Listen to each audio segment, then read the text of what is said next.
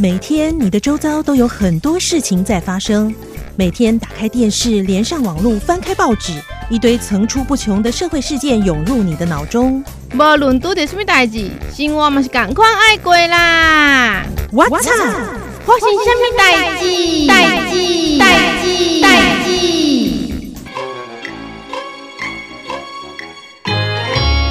哦，佩佩，你看。你怎么又买一大堆垃圾食物回来呀？哎呀，啊就嘴馋嘛！哎呀，你看看这些，嗯，薯条、油炸的排骨、含糖饮料，哦，还有这个烧烤，哦，天哪！嗯，你什么艺术啊？吃这个又怎么了？你不知道这些食物容易引发注意力不足过动症吗？哦啊，之前是有听那个专家讲过啦。那你知道饮食跟 ADHD 之间的关联吗？嗯、呃，不是很清楚哎。来听专家怎么说喽。哈？Hello，各位 Podcast 的听众朋友，大家好，欢迎收听我们今天这一集的节目。那今天呢，我们在节目当中呢，要来关心这个小朋友的这个营养健康哦。那大家不知道知不知道，现在有一种。症状叫做 ADHD，就是注意力不足过动症。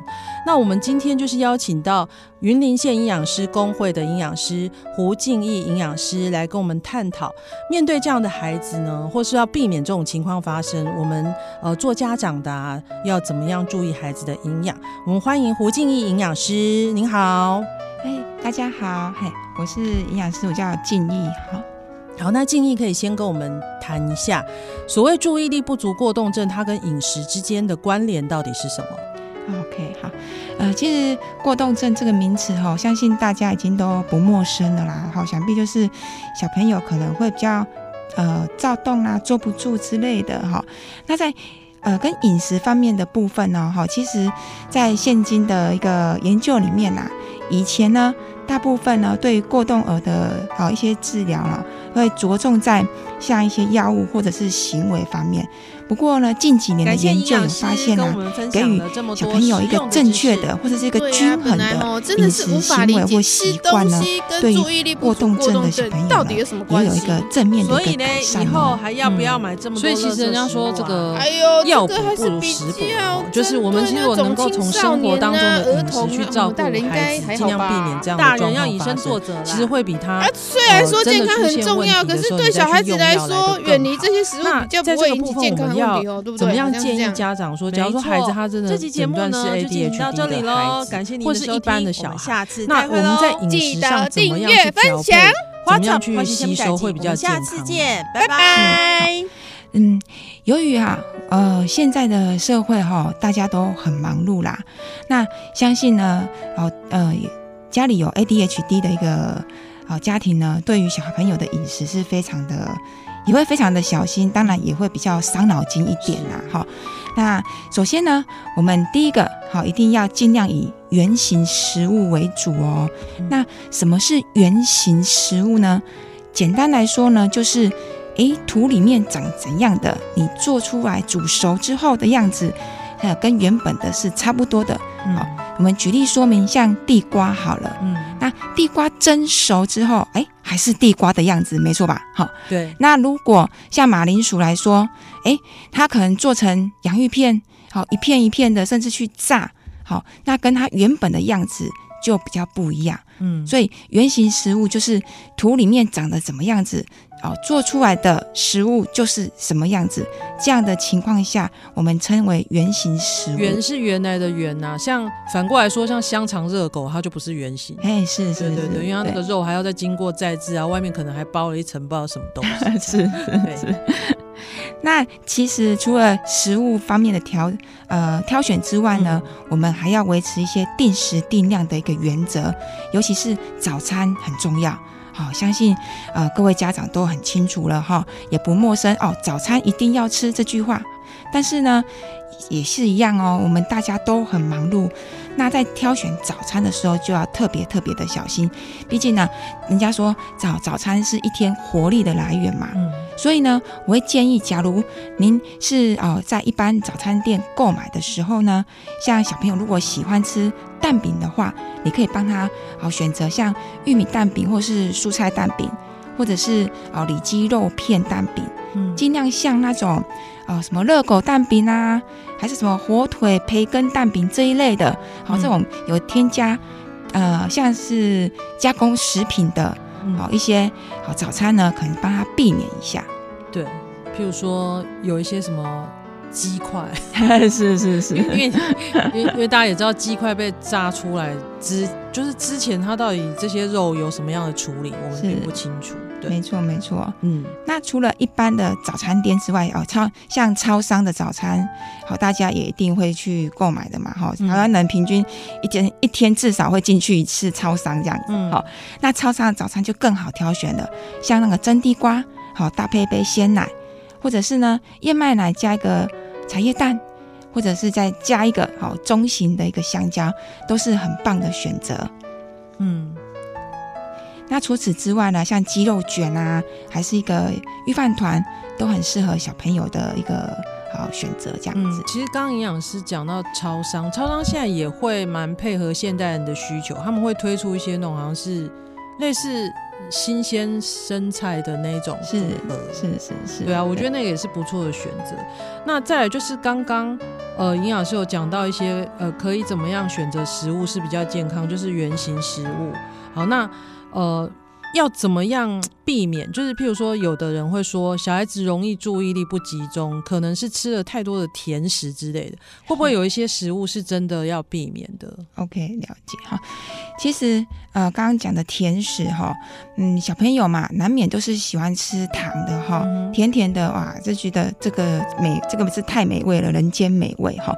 那呃，通常呢，这种甜甜食方面，包括糖果啦、饼干呐，都会加了很多好香料，或者是一些好食品添加物。那颜色呢，越新越鲜艳的，或者是吃起来那甜度越高的哈，这种是尽量好让小朋友避免食用啦，尤其是含糖饮料部分哈。嗯是含糖饮料的部分，那可是孩子就是你知道吗？那个口感上面就是会喜欢有一点甜甜的滋味啊，是就是比较能够促进食欲。那如果说我们还是希望有一点甜甜的滋味，可是又要避免糖分的摄取，这中间要怎么样去取得平衡呢？是，那像甜食来说呢，如果想要有点甜甜的口感呢，比如说我们可以用天然的蜂蜜，好，或者是比较天然的一些像麦芽，好。也有呃麦芽糖之类的哦，那种会比较甜呐，比较不会有一些色素啊香料，那对于小朋友来说是比较健康的糖。嗯，刚刚讲到蜂蜜，其实我就想要有的有的人会喜欢吃蜂蜜蛋糕，所以蜂蜜蛋糕它即使是甜甜的，它还是健康的嘛？对，它是比较偏向于哦可以食用的一个蛋糕的选择啦。嗯，哎，比较会啊、呃，但是我是哎提。提醒大家哦，如果是买蜂蜜蛋糕的话，要注意，还有外面那层奶油裹奶油的话，就尽量不要挑选，就挑选越简单的越越可以让小朋友食用这样子。嗯，那当然，我觉得油炸类的东西也是要尽量不要用，不要吃，对不对？是是是。其实这不管是大人小孩，其实有一些原则，我我觉得是是蛮相同的。那。再来就是，我相信，因为为了现代人的这个忙碌的生活，有的时候我们即使知道怎么样选用健康的食物的一些原则，但是我们真正在生活里落实，可能就会被忙碌的生活节奏给打乱。你又没有办法真正的落实。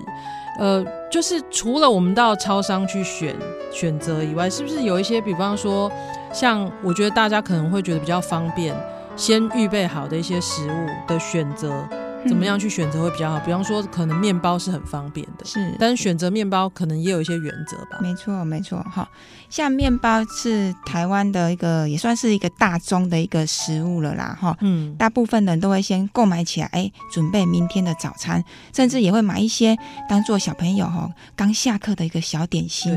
好，没错哦。但是我们去面包店挑选的时候呢，首先呢，你要注意一下白色的。好，颜色越白的面包呢，尽量避免啊。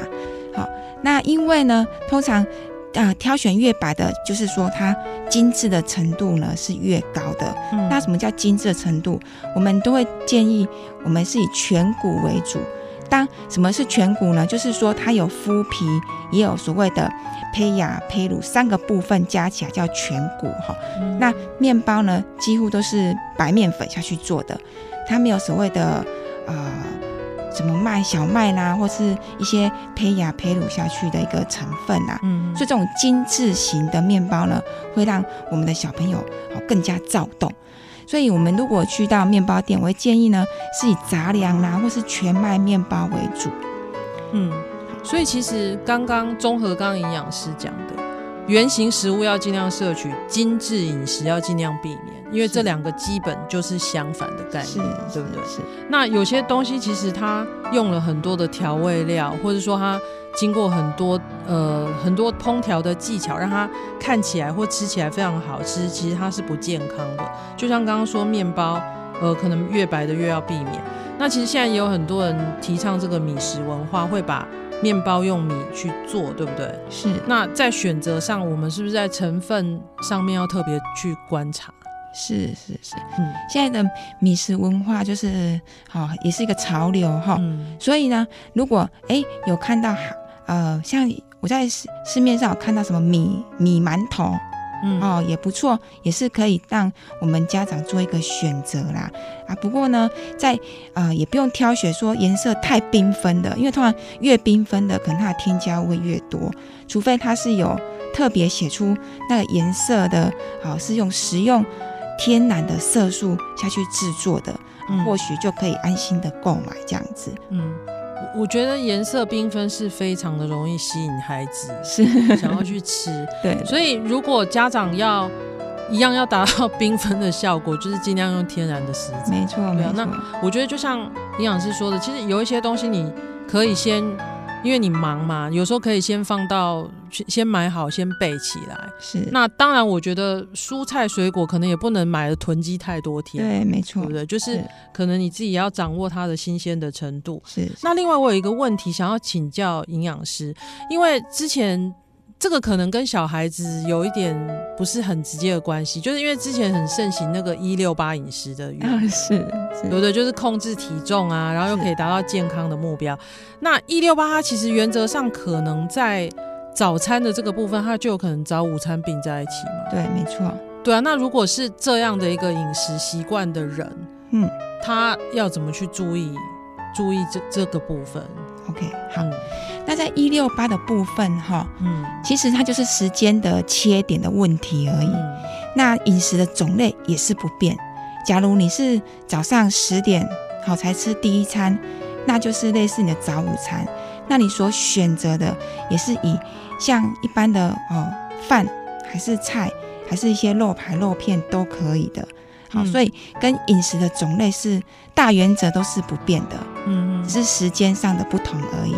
嗯，因因为刚刚营养师说早餐一定要吃 啊，所以我就有点心虚，因为我们现在是那种 就是会饮食控管的人。但我觉得孩子，因为他们还在成长的过程，是是是，所以我觉得尽量还是他们三餐的时间还是跟一般的人对对没错会比较好。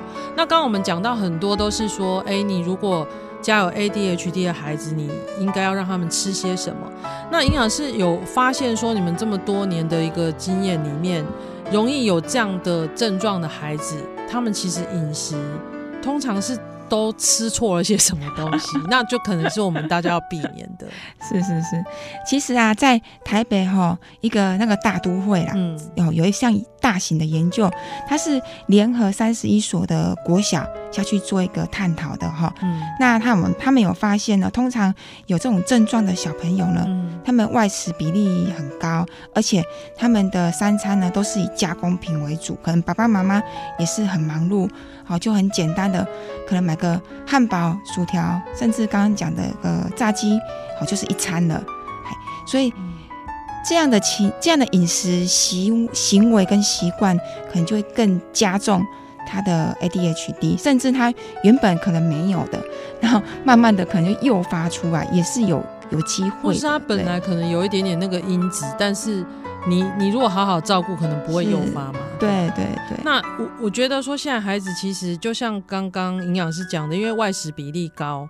其实我们自己也是这样哎、欸，一个礼拜能 能煮饭时间可能有个两天就偷笑。对对对，对啊，那可能有一些像孩子特别喜欢吃，像夏天到了吃冰淇淋啊，是，是或者是说一些零食什么那种脆脆面啊，嗯、是，什么什么薯片啊，哦对，那种其实都应该是要避免的东西吼。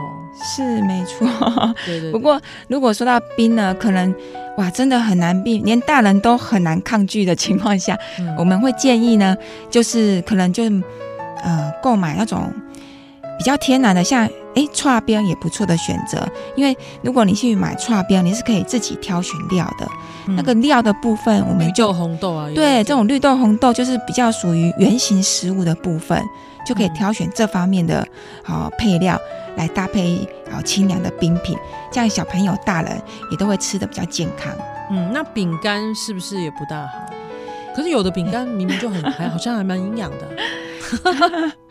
饼干确实是真的没有办法的情况下，可以让小朋友稍微好止饿一下。不过呢，量的问题哈，当然一包小是有的强调什么。它里面的成分是天然的北海道鲜奶，我们可以相信吗？可以，因为应该是说它里面的成分的比例，它或许有，但是比例很低。哦，是，而且有说实在，有时候广告商他这样写，你怎么知道它真是真的来自哪里的鲜奶？对对对，因为有的鲜奶就像，呃，刚刚讲到说每天要。早餐可以喝杯鲜奶，我就在想说，其实鲜奶的选择也蛮重要的，因为有的所谓的保酒乳是，我不知道营养师你有没有感觉到保酒乳它可以保久，是不是有点奇怪？嗯、其实这个呃疑问哈，嗯，很多民众或者是很多好来然后看诊的个案也会询问的呐，说哎，营养师我是不是要买鲜奶？比较好，对，保酒乳是不是都放防腐剂？其实，在我们学食品加工这一块的时候啊，嗯、保酒乳它是经由好超高温的灭菌方式，然后把它整个灭菌之后，然后把它装在那个容器里面的。它只要外包装没有被破坏的时候，它里面是无菌的，是可以安心使用的。所以，对于啊我们一些。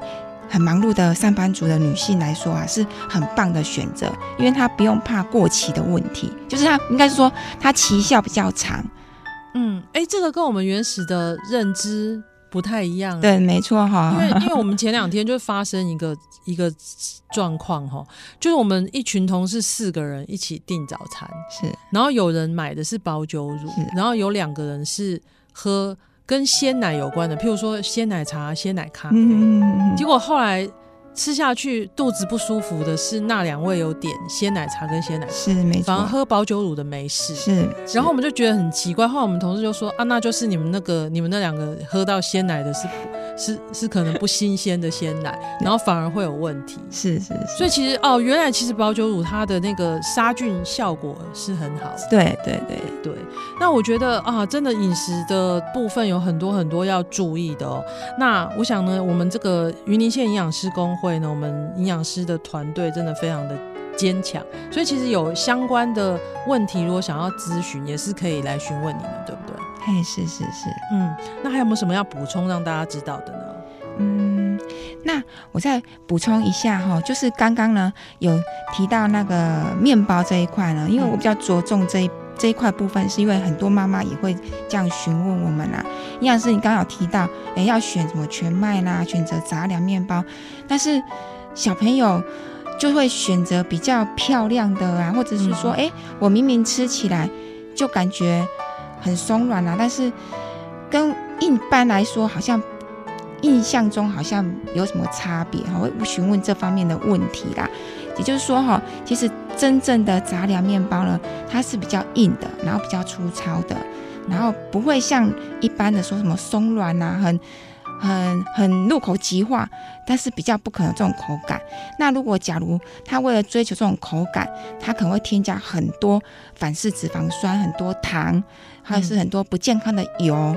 好，所以呢，我们在啊、呃、给予小朋友面包选择的时候，可能一开始不习惯的情况下，可以给予小块小块的，好让他慢慢的去适应这种比较偏硬的口感，然后再慢慢帮他做一个好导正的饮食习惯的导正这样子。嗯，我刚刚又另外延伸出一个想要问的问题，就是。